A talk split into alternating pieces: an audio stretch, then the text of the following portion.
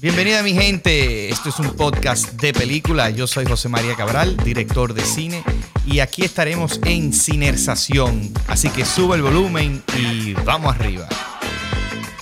Bueno, hoy vamos a conversar con Laura Amelia Guzmán e Israel Cárdenas, una pareja tanto en lo personal como en lo profesional. Y ellos han tenido películas de mucho éxito eh, local y, en festivales de cine. Eh, entre sus películas está Jan Gentil, eh, Cochochi, Dólares de Arena, Noelí en los Países, Zambá. Y ahora hablaremos sobre todo de La Fiera y la Fiesta, su última película, que se estrena en los cines de la República Dominicana. Vamos arriba. Ok, hola, ¿cómo están? Muy bien, ¿y tú? Muy bien, muy bien, aquí compartiendo con ustedes que contigo he podido, Laura, compartir más hablando de películas en Cinema Boreal. Así es. Que hemos podido tener el chance de, de presentar películas y hablar. Contigo, así como públicamente, Israel, hemos hablado poco. Poco, muy poco. O sea, hemos hablado tú y yo mucho, digo, no sé si mucho, más o menos, pero no así de que delante de la gente. O sea, que va a ser como muy divertido escuchar a ustedes. Y estoy para eso, para compartir un ratico. Sí, me parece genial. Vi su película, eh, muy linda, muy onírica, muy eh, nostálgica. Eh, hay escenas que me hubiera encantado verla en una pantalla de cine, que la gente tiene que ir a verla en una pantalla de cine. Yo voy a ir a verla en una pantalla de cine. estamos hablando de la fiera y la fiesta. Y, me gusta mucho porque me acuerdo como que de cierta manera, eh, como que yo hice el proyeccionista también, que va no de un cineasta, pero sí de alguien que tiene como esa pasión por el cine, de alguien que está buscando algo del pasado, que está tratando de reconstruirlo. Entonces como que pude conectar de esa manera, como que eh, si bien son dos trabajos muy diferentes, eh, se están hablando de alguna manera. Y, eso como que me gustó mucho verlo en la película. Yo me acuerdo en el aeropuerto de México que nos, encontramos, que tú nos contaste así rápido, ¿no? Una película de un proyeccionista. Y, a mí también me hizo sentido, wow, estamos haciendo como, había como ese paralelo. es, como una cosa que está en el aire. Este, sí. ¿Eso tiene un nombre? ¿Cómo le llaman a eso? Tiene un nombre como en alemán, un Sumsai, qué sé yo qué. Sí. Cuando hay como temas que andan en el aire. Ah, sí, que nadie habla, pero que como que estás viendo que hay gente que lo está tomando. Claro. Fue como un diálogo. Y, claro. Es que compartimos, compartimos como la misma pasión por el cine. O sea, que de alguna manera va, va a pasar esto. Y, y, ha pasado con muchos proyectos de, me imagino, en, en nuestro caso, en, el mismo lugar, en el mismo país, en la misma industria, pero en otra película de otro país que ni siquiera, pero de alguna manera conectan. Se conectan, sí. Sí, sí. Es, este, es lindo cuando pasa eso, porque como que te das cuenta que hay espacio para todos. O sea, no es como que yo estoy hablando de esto y, y, yo tengo que hablar de eso, yo soy el que va a, hablar de eso. O sea, y son diferentes voces y cuando ves las diferentes formas, eh, también, no sé, me ha gusto ver eso, que el cine es así como tan amplio. Sí, entonces para el que no sepa, eh, cuéntame un poquito, ¿por qué nace la Feria y la Fiesta? Eh, mm. Yo de verdad creo, que si, lo había oído, lo, había, lo he borrado, pero yo no, no tenía ninguna, ningún conocimiento de Jean Luis Jorge. Y, y la verdad que quizá lo había oído, pero di que ese trabajo que ustedes hicieron de investigación, de, de encontrar quién es esta persona y tu trabajo tan chulo que hacía y cómo ustedes lo hacen en la película. Si me pueden contar un poquito de ese proceso. Bueno, yo nací en un edificio muy peculiar, en la Avenida Independencia número 52. Y en esa época, en el año 80, ahí vivían muchísimos artistas, muchísima gente loca, eh, y se armaban las mejores fiestas.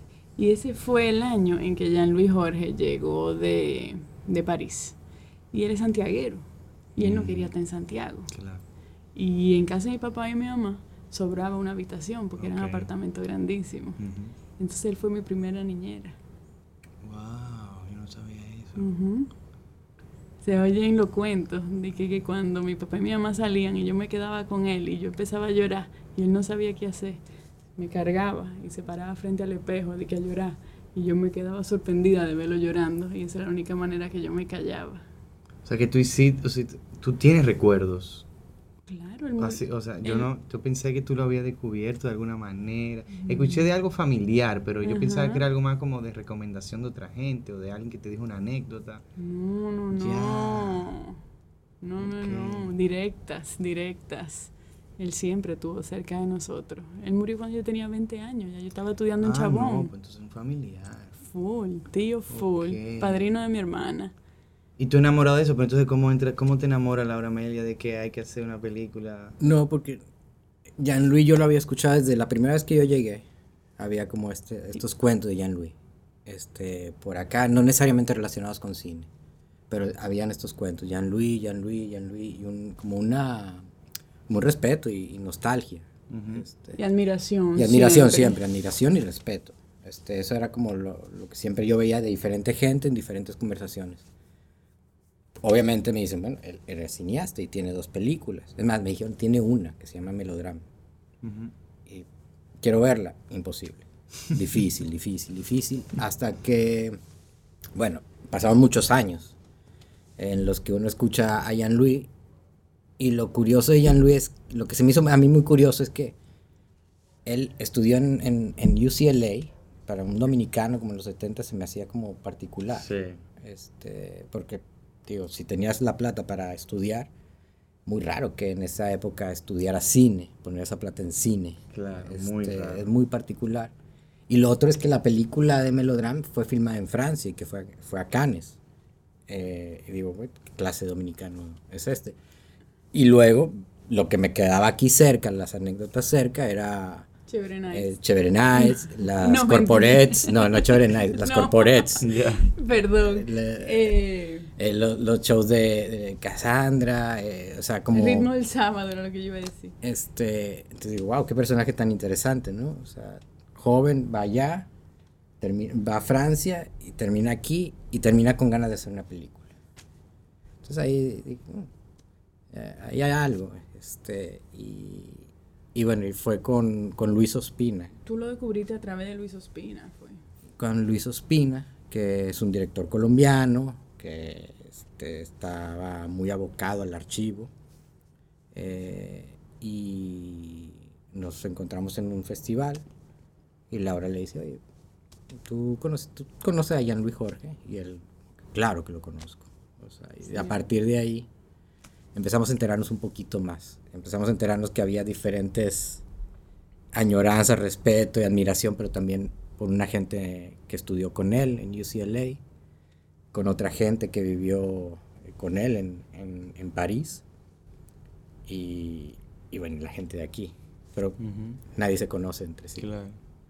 Y eran diferentes cosas que admiraban, ¿no? Y diferentes cosas que habían hecho. Y, ¿Y, cómo fue ese proceso de, porque yo, yo, estaba leyendo de que en algún momento se consideró hacer un documental, o había la idea, en algún lugar leí, pero que era como que, que no le iba a hacer justicia a, a, lo que ustedes realmente querían proyectar a través de Jean-Louis Jorge por, lo, por el mismo película que la hacía. ¿Cómo fue ese proceso de decidir, mira, vamos a una película y vamos a hacerla de tal manera?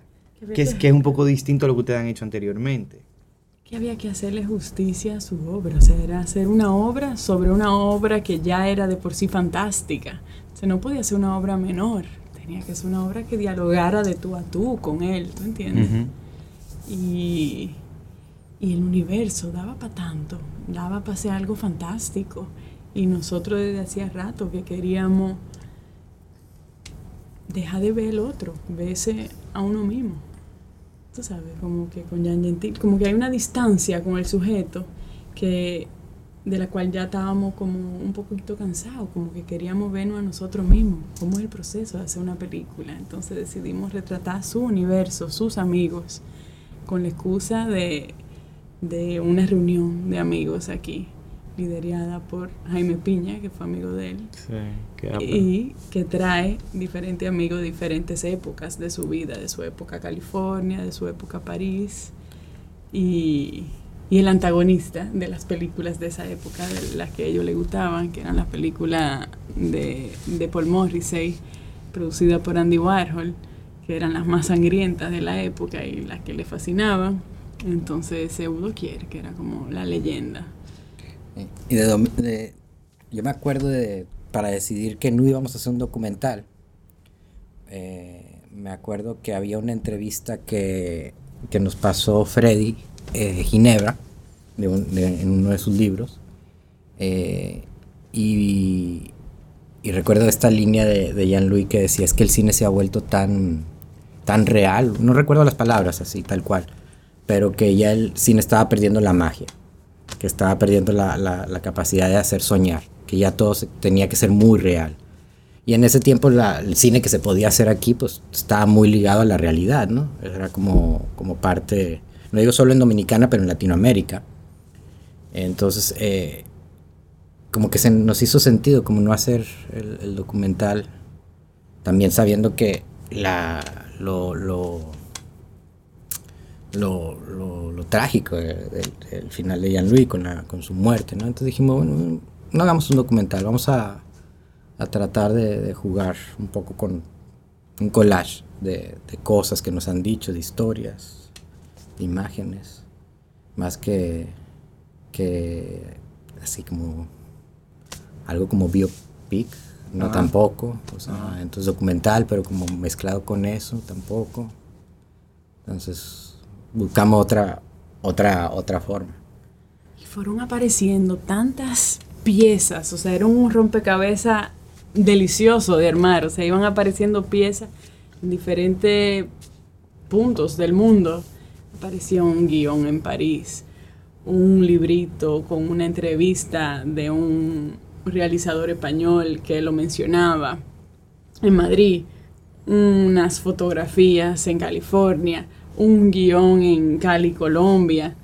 Eh, entonces era muy rico ir encontrando todas estas piezas. Esto duró muchos años, esa búsqueda. Y eso fue gracias a Luis Ospina, que estaba ahí todo el tiempo, buscando cosas, conectándome con gente. Laura, me recordé de esta persona, que sé yo qué, debe estar vivo, vamos a escribirle. Y ahí iba y me conectaba. Y en casa de mi mamá apareció una caja de cosas personales de él que él había dejado en alguna mudanza. En un closet apareció esa caja. Y fue como encontrar un tesoro. Claro. Ajá. Fotos dedicadas, guiones, proyectos que no se filmaron. Dejó mm. muchísimos proyectos sin filmar. Sí. Se dedicó a la tele. O sea, trabajar, eso es lo que le gustaba. Él ahí podía experimentar y hacer todo lo que quisiera. Y cuando llegó el momento de aquí hacer película, porque imagínate, él llegó en el año 80 y murió en el 2000. En esos 20 años aquí no sucedió, sucedió nada en cuanto a cine. Pasaje de ida en el 85. 88. 85, ¿no fue? 86 la rodó, 88 fue el estreno. Ah. Sí, sí, está por ahí. Sí. Eh, no, pero qué bien que me dice. Y, ya, no mucho más. Sí, no. Eh, Entonces eh, era cuesta arriba. En ese momento... Él, él quería hacer una adaptación de Anadel. Él tenía un guion que quería hacer con la Lupe. Se lo pichó a la Lupe. Se lo llevó a pichar a la Lupe en una noche de tragos en el Jaragua. la llevó a Guivia y de todo. A beberse unos tragos. Muchas historias. Qué chulo.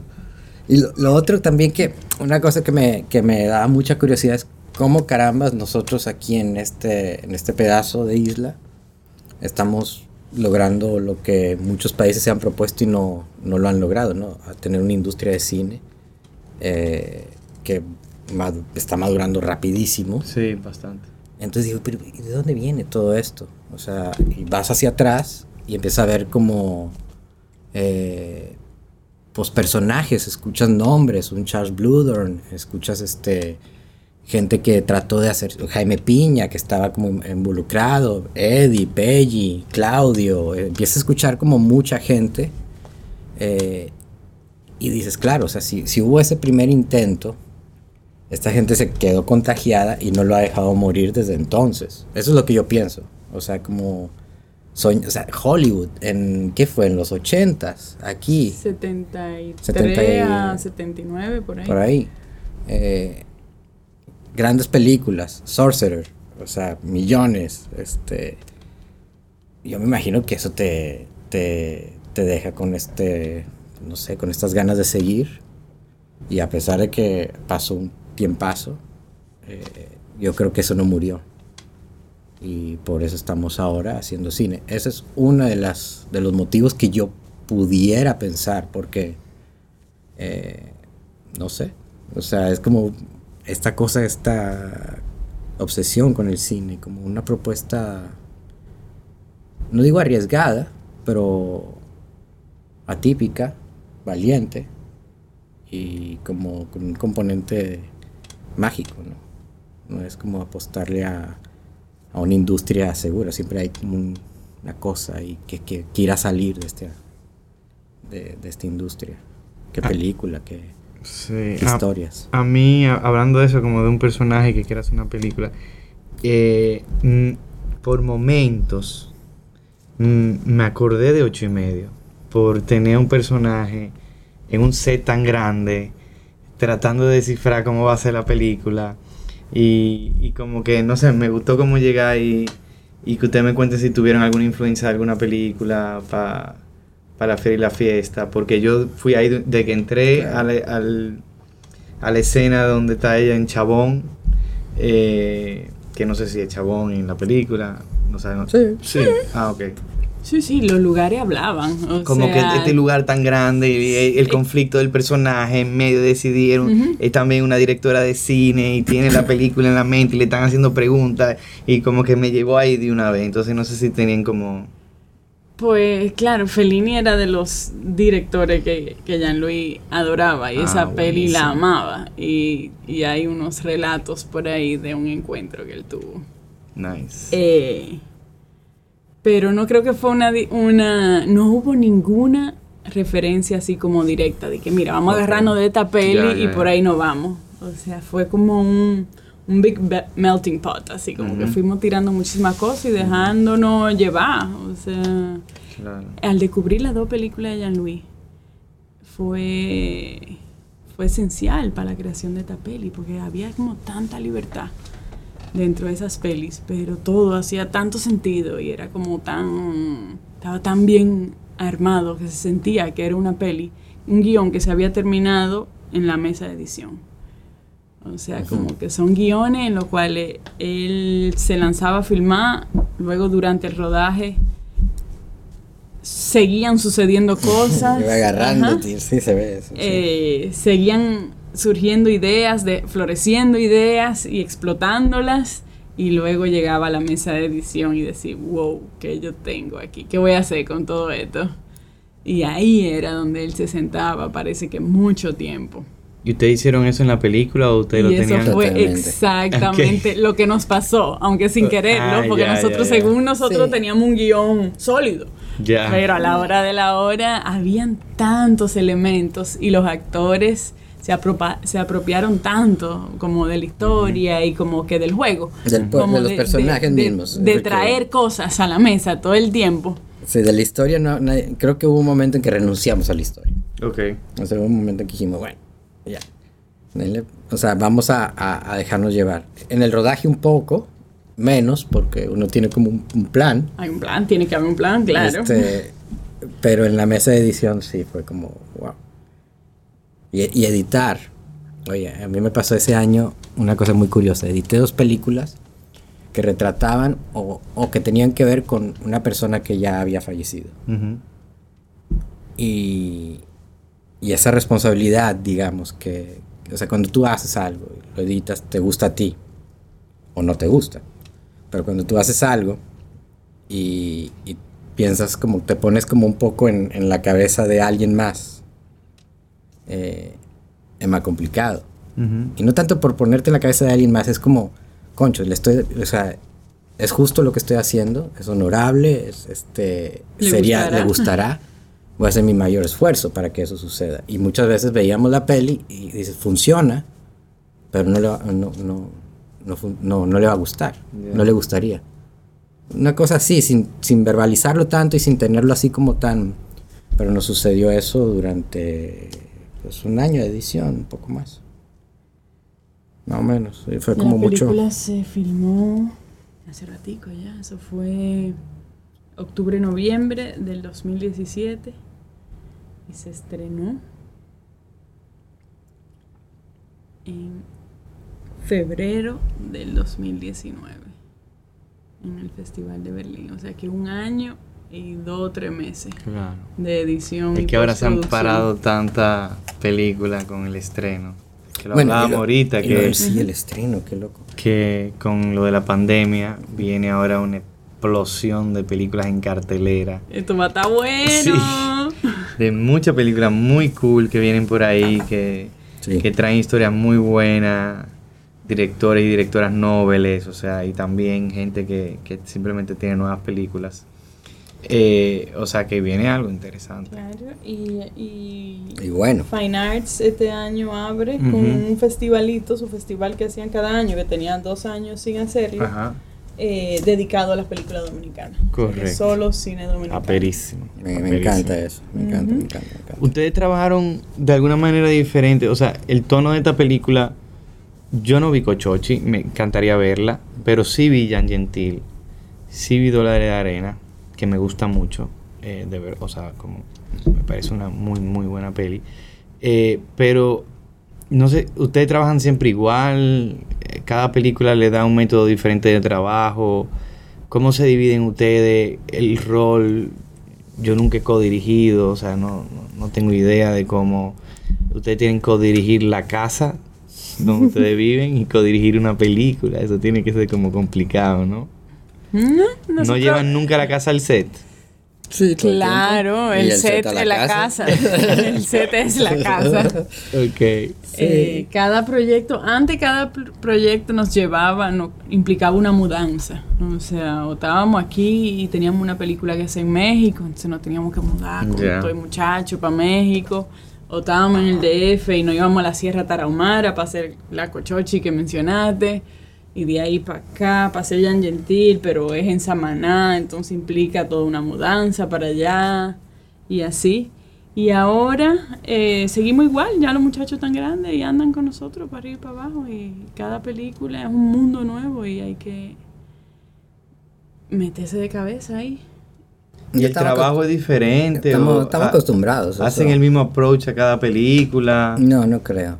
No, no creo. Eh, hay veces que se, que tú sabes, como que hay energías con las que uno se y procesos con los que uno se identifica más o que pues, sientes que puedes aportar más. O sea, por ejemplo, con los actores, a veces hay actores que Laura tiene una relación especial. Entonces, en ese sentido, yo me quedo más en cámara. Tú eres fotógrafo también. también eso, que nos repartimos un poco en el set. Yo me, encargo quizá un poco más de lo técnico y, y Laura un poco más de los actores y como un más seguía más por un, creo que por un sentido, o sea, pero no es una regla, no estamos todo el Van fluyendo. Y en la mesa de edición yo soy el que me quedo más editando y Laura es la que manda en el corte y dice, bueno, perfecto, esto funciona, esto no, vamos a moverlo acá y así. Yo odio editar, de que pasame ahora trancada en un cuarto oscuro, escuchando la misma vaina over and over. Entonces ya, ya tú Escuchando tomas. A mí que me enseñen resultados. Ella es la directora. Yo me cuelo ahí. Pero nunca es igual. Y, y aprendimos a hacer. Que lo crea y después me dice, logré esto. Y yo vengo a verlo y digo, wow, está increíble. O mm, no me prende. Como que. ah, sí. Ni siquiera, dice, ni siquiera dice no me prende, simplemente, ah. Ok. okay. Y nada, y vuelvo al día siguiente, al final del día o al mediodía o qué sé yo, según el entusiasmo que me expresen por el teléfono. Pero ahora hay que... los proyectos son largos, o sea, a veces uno tiene una idea y, y uno está muy enamorado de la idea y, y, la dejas y de repente el otro no la deja, entonces la mantiene viva o son, son procesos, ¿no? Este, hay, hay, hay que acordar, o sea, las pelis duran tiempo. Por ejemplo, en La Fiera, o sea, Laura estuvo investigando mucho tiempo.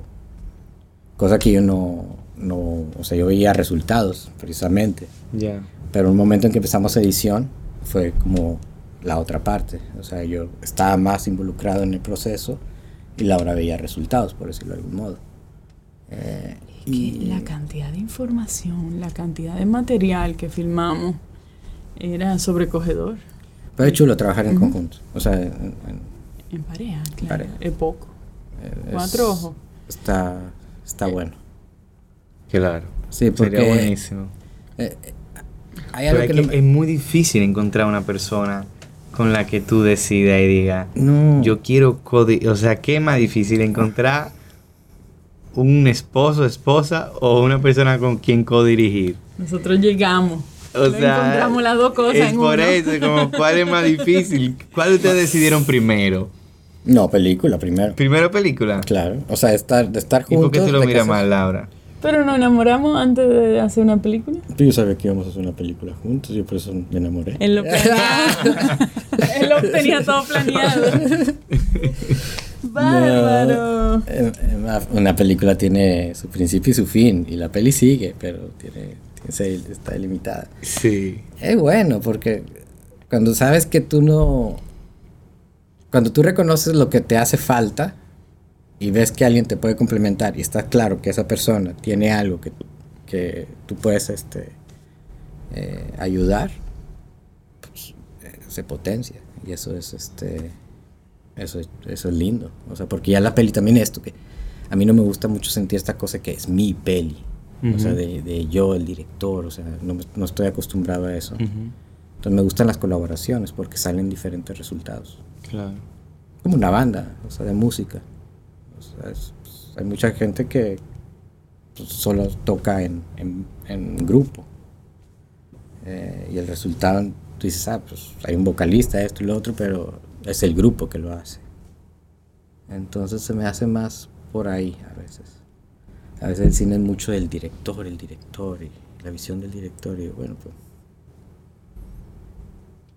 ¿El director qué es? o sea, es mejor un grupo, un, o sea, también se vale, digamos un, grupo de gente que, que piense en dirección. Bueno, dos ya es bastante para decidir cosas. Pero no sé. Bueno, pues somos grupo porque Pablo Chea colabora muy de cerca también. Pablo participó en la edición de la peli. Sí, no, ya lo vas armando tu familia, tú lo sabrás. O sea, Dices, no, yo trabajo con mi fotógrafo, yo trabajo con mi AD. ¿Tú trabajas siempre con el mismo fotógrafo? Correcto. ¿Tu marido? Mi marido. ahí está, es un poco lo mismo. Eso es lo mismo. O sea. Recientemente hice un documental con Frankie Bay, que, que es muy, muy buen fotógrafo. Eh, los cuernos a tu marido. Sí, lo único que yo no era el productor, mm. entonces igual estoy súper contento con el resultado de haber trabajado con Frankie, pero no fue una decisión mía. Eh, pero para ese proyecto lo hubiera hecho igual, o sea, hubiera traído a Frankie. Frankie es un talento. ¿Frankie le fuera? No, no Frankie Bae. Sí, tú dices, para ese proyecto hubiera traído a Frankie. A Frankie. Ah, tú lo hubieras O sea, como, no, no, traído al proyecto. No, de otro lugar. exacto, Como que, que, la mejor decisión fue poner a Frankie, lo que quiero decir. Ok. Y de verdad, o sea, te lo juro, el tipo es una estrella. Eh, y sí, o sea, como que yo, yo, yo creo mucho en eso de, de que si bien hay una visión de un director o una directora. O de una pareja. O de una pareja. es un trabajo colectivo que al final tú quieres tener gente en el crew que no sigan órdenes. Yo no quiero que sigan órdenes, yo quiero que aporten. la diferencia es esta, que el director, el director arranca desde que empieza a escribir, quizá, o sea, quizá, o sea, desde que tiene la idea, quizá escribes, quizá no, pero el director arranca en un punto donde todavía no hay nadie. No hay fotógrafo, no hay AD, no hay este, editor, ni nada. Y el, el director termina hasta que se estrena la peli. Entonces, ese cómplice, digamos que por ejemplo tu fotógrafo en el rodaje, la gran diferencia es, no es solo tu fotógrafo en el rodaje, es alguien que te, que te ayuda a que se haga el proyecto desde el principio a fin. Y ahí empieza a ver como un tema, digamos, autoral también. O sea, qué tanto incide en, en, en, la forma en que termina la peli. Claro. Y, y bueno, cuando tienes esa, esa, esa, compañía, bueno, cuando compartes esa responsabilidad de llevar la peli a su mejor versión, eh, pues es bueno tener a alguien, un cómplice. quizá eso es lo que más hace falta. Y, oye, y uno puede, o sea, uno puede hacer una peli con alguien y luego puedes hacer otra. Claro, claro, claro. No, no, es una carrera, es lo que te digo, es más fácil porque es una peli. O sea, el proyecto está delimitado. Yo, en mi caso, yo no, no he dirigido la primera película en la que yo no he sido parte del guion. Eh, mucho menos codirigir. No estoy cerrado. No es una cosa de, que no lo haría por un asunto de ego ni nada de eso. Eh, y me encantaría encontrar un guion o que me den un guion que, que me guste y decir, uff, me acabo de ahorrar un año de trabajo buenísimo. Vamos a darle. Y el más tortuoso. Sí, horrible, horrible. Es lindísimo cuando tienes la idea y tú estás como romántico ahí, lo tengo y esto está increíble. Persona, pero llega un momento que como tú no sabes cómo avanzar, tú no sabes si está bueno, no hay cómo medirlo, porque en postproducción. Hasta, que, busca los actores empieza a poner las ropas, empieza te vuelve a enamorar. Pero para cerrar el guion, para cerrarlo, para tú decir, ok, este es el momento en que podemos empezar la preproducción. Cosa complicada, porque en postproducción, que siempre lo he dicho, tu trabajo, yo he editado eh, toda mi película hasta el proyeccionista, o sea que conozco un poco. ¿Tú solo? Yo, eh, Jaque Mate fue compartido. Eh, Arroba fue compartido, Despertar fue yo solo, Carpenteros fue yo, fui yo solo. ¿Carpinteros tú editaste solito? Sí. Y mami estaba interna por un tiempo y yo llevé mi computadora, el disco duro. Al hospital. al hospital a editar Carpintero mientras le hacía compañía. Pues mami, me dijo, mira, eh, acompáñame porque tu hermana duerme aquí, pero eh, mi hermano estaba afuera necesito a alguien que esté aquí durante el día. No hay problema. Y yo, mami, pero yo estoy editando mi película. Mi hijo, tú no le vas a hacer esto a tu madre. Y yo, no, claro que no. Hay un hay escritorio por ahí. Bueno, hay una mesa, que sé yo qué, como donde me ponen la comida y yo como, perfecto. Voy con todo, audífonos, van a editar. A mí me encanta hacer eso también. sí, sí. Eso, funciona. Llévate tu laptop a donde sea. Sí, porque a veces uno está, uno se tranca. Claro. Cambiar de, lugar está chulo. Pero lo que iba a decir era que como que en edición, o sea, en guion sí, es verdad que es, muy estresante porque como que no hay con qué comparar, o sea, tú lo puedes comparar con otra película, pero al final son letras y papel en blanco, o sea, como, y, tiene que, tú sabes, como... Que a veces leerlo como que tú no lo sientes. No, no, hasta que tú ves un actor, como tú dices, ya cuando tú estás haciendo casting, pero en edición, tú tienes como el el privilegio o, la oportunidad de poder explorar algo y decir, trae a otra gente, ¿qué te parece? No, no me gusta, ok, le doy para atrás. Ok, no, hoy no estoy en esto, no encuentro, vamos mañana. Chilling. Pero cuando tú estás rodando, es como las decisiones que tú tomes ahora quedan permanentemente para siempre. Al menos que tú hagas un reshoot. Pero la idea de hacer una escena no es pensar en un reshoot. Claro. Entonces como que esa, eso como que... Pero en edición después tú le das la vuelta a esa escena, tú la filmaste con esa intención ahí y después en edición tú le puedes cambiar esa intención dependiendo de donde tú la pongas. También. Y para mí esa es la magia. Ah, sí, El guion no se termina de escribir. No, no, nunca, nunca. Hasta que tú terminaste de editar. Sí, yo, me pongo, yo que edito mucho, no sé si edito mucho, pero edito películas, películas de nosotros tú. Y de, de otros directores.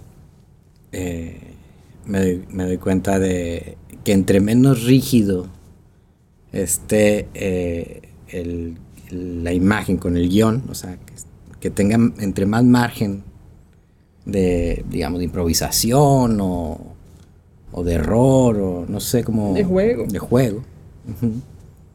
Es este es mejor para la peli. En nuestro mundo que tenemos un presupuesto eh, limitado, que uno mismo escribe los guiones, que no tenemos guiones, no tenemos, todavía no llegamos ahí que tenemos grandes guionistas que, o grandes maestros que tú le llevas un guion y te dices, perfecto, esto nada más hay que moverle esto, esto lo otro. En el que tenemos pocas semanas de rodaje, en que tenemos este, carencias, en las que terminamos una escena y dices, bueno, sí, es lo que está escrito eh, y está filmado, no lo veo mal, pero cuando llegas a la mesa de edición dices, eh, poder tener margen de error, flexibilidad eh, en estos tres, en, estas tres etapas, en, el momento que escribes, pones en escena y luego lo editas, creo que es este es un buen indicio para la peli. Si está muy rígido. ¿Cómo fue ese proceso? Ustedes estudiaron en la Escuela de Cine de Cuba. Que Yo no. Ah, no, yo pensé que ustedes se conocieron ahí todos. Sí, sí, Nos conocimos Ah, ahí, pero conocieron. Israel estaba haciendo un taller de foto Ok. y yo me estaba graduando de foto. Ya. Tú ves que la historia de amor y la vaina. Tallerista. la me confundo, me Soy confundo. eso- yo soy de los, creo que, no estoy seguro qué número soy, pero soy de los primeros, top 5, de los talleristas que se casan con un curso regular. Ok. Es como, Tallerista con regular. Ya. como un logro, o sea, yo me doy cuenta cuando visito amigos de, de Laura en otros lugares, o sea, Yo o sea, tuve como que me ven diferente, como que coño, ha durado este tigre. el privilegio de ir una vez a, a asesorar, a, creo que. Un Una tesis Un grupo, ajá, en una tesis de dirección, sí, en San Antonio. Qué Fue muy, co- me encantó, me encantó. Qué Sí, chévere. chulo, chulo. Y entonces, eh, ¿dónde tú estudiaste? Yo no- o sea, bueno, estoy en Monterrey, pero no estoy Ok. de cine. No estudiaste cine. Entonces, como, como que ¿Tú estudiaste cine? Sí, pero no graduado de nada. O sea, yo tomé un curso de dos a- un año de cine luego de dos años, como eran como programas sé estudiar, O sea, hiciste pero yo no y estoy graduado. Sí, yo no estoy graduado de, De una escuela. de una escuela. Bueno, pero hiciste tus Y talleres. lo hice, lo hice, a hice el taller, prendí mi cámara, vaina, me enseñaron esto, lo otro, aquello, hice mi tesis, de todo igual, lo único que no tengo el título. Que ustedes saben bien que el título aquí no sirve para nada. Así que Menos para el que este está de- pensando de en, profesión. en tener que conseguir un título para hacer una película, no hagan una película. Eso es, el que le mejor viene bien título. el título. Tú en Yo esta industria, que les no. viene bien los contactos. Claro, la experiencia. Ajá. No, Pero no, el título, el título, el, el papel o lo que representa el papel, No le importa a Yo creo que no, no. le importa. a nadie. No le yo creo que a nadie le importa importa. A mí nunca me ha servido para nada eso. A mí. Yo ni lo tengo. No, yo no sé ni dónde está eso. Que además no tengo título, pero bueno, lo que tengo, el papel que tengo de que estuve en ese programa, nadie me lo ha pedido cuando yo voy a una empresa a pedir dinero. Déjame ver tu título. Muy bien la película. Mm, ¿De dónde que tú te graduaste? No sé, José María, como que no me convence. No veo, no No, veo no, título no. aquí en esta papelería. En mi caso yo tuve que hacer excesos, que fue en el 2008, 2007. Ese fue mi título. Exceso, 15 minutos, a quemate, bla, bla, bla. No me acuerdo. Pero ese... Antes de la ley En de la cine. época Antes de, de la ley, en la sí. época de Jan Gentil, nosotros te conocimos ahí. Sí, yo fui al estreno. Ustedes Jan Gentil en. Antes no, de la ley, no, sí. una función una privada. función random. Que yo fui que con nosotros Alfonso. salimos como, Ajá. era como un, un martes a las 11 de la mañana y salimos y tú estabas sentadito ahí. Exacto. Y Me estuvimos acuerdo conversando. Fue, muy- perfectamente. fue rara esa proyección. Este, porque fue una proyección. Antes de ley de cine, solo se hacían cuántas películas al año en. Dominicana. Dos, Tres, una, tres. tres. Tres, cuatro. Depende del año. No, sí, época- dos, pueden ser dos, tres, dos, de Ya- ya lo loco también piensa. Sí, sí, sí. Este, Yan Yantil era una de esas, y era de un haitiano, sobre un haitiano. Y había una, un antecedente de una, peli película que, extranjera, que, documental. que, que vinieron a, a filmar Ah, aquí. yo creo que ¿Te ya. Entonces eso, eso fue como un, un quality check, este, de que nosotros nos enteramos ahí mismo, en el momento. de ver si la peli, y digo, está bien, o sea, Habla- nada más que no lo sabíamos. Atacaba a alguien o no. Si, si era apuntando a alguien, qué sé yo, la peli no iba de eso, o sea, normal. No. Si nos hubieran dicho, quizás nos hubiéramos Claro. asustado, pero cuando eh, sucedía esa proyección y veíamos gente llegando, decíamos, bueno, ¿y ¿qué, qué es esto? En ese momento Claro. lo vimos. Ahí nos conocimos, en ese contexto. En ese contexto, De que nosotros estábamos check. así Bueno, como... yo, yo, yo aprobé la Tú película, ni, no tú le... ni te me enteraste. enteré, yo todo bien conmigo, me gustó la cocaleca, me gustó la película y el refresco. La pasé bien a las 11 de la mañana, me encanta ver películas, así que cualquier otro screening que hagan a las 11 me avisan, que en la mañana, lo decíamos ahorita, es de los mejores momentos para ir al Para cine o ver una película. Sí, el tema es encerrarse. La gente lo deja para la noche, pero bueno, la noche ya las Hay cosas, otras está cosas, hay otra- cansado, hay ¿no? otra hay una agenda. cerveza. Hay otra gente. Y bueno, acabando, lo, lo que quería decir con lo, lo de la, la escuela de cine es como si hubo algún shock desde el momento como vamos a decidir hacer cine, vamos a la República Dominicana, o tú volviste, tú viniste a la República Dominicana, como que si hay algo que ustedes como pudieron aprender de levantar fondos para sus primeras películas y si hay alguna anécdota interesante que la gente se pueda llevar, como mira, si están en la misma posición que acaban de llegar de, de, de, estudiar cine, de una escuela, o que están empezando, o no van a ninguna escuela, pero si tienen experiencia de algo, o simplemente tienen la motivación de hacer una película, porque ustedes han hecho películas sin la ley también. Eh, entonces, eh, y con la ley. Entonces, eh, ¿qué es lo que? Yo hoy estaba hablando con mi hermana Julia, que vive en Barcelona y es artista plástico. Y. Plastique. plastique. Y ella se la pasa aplicando a grants. Y yo le dije, a mí me tocaron por lo menos 10 o 12 años de estar aplicando a tres, cuatro fondos, cinco fondos al año. O sea, y eso eran unas carpetas que todavía se mandaban físicos.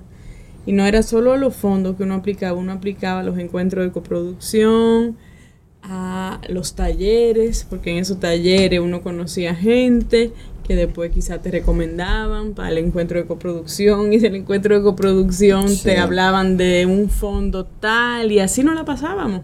Y nos pasamos muchos años en eso. Es parte de... Sí.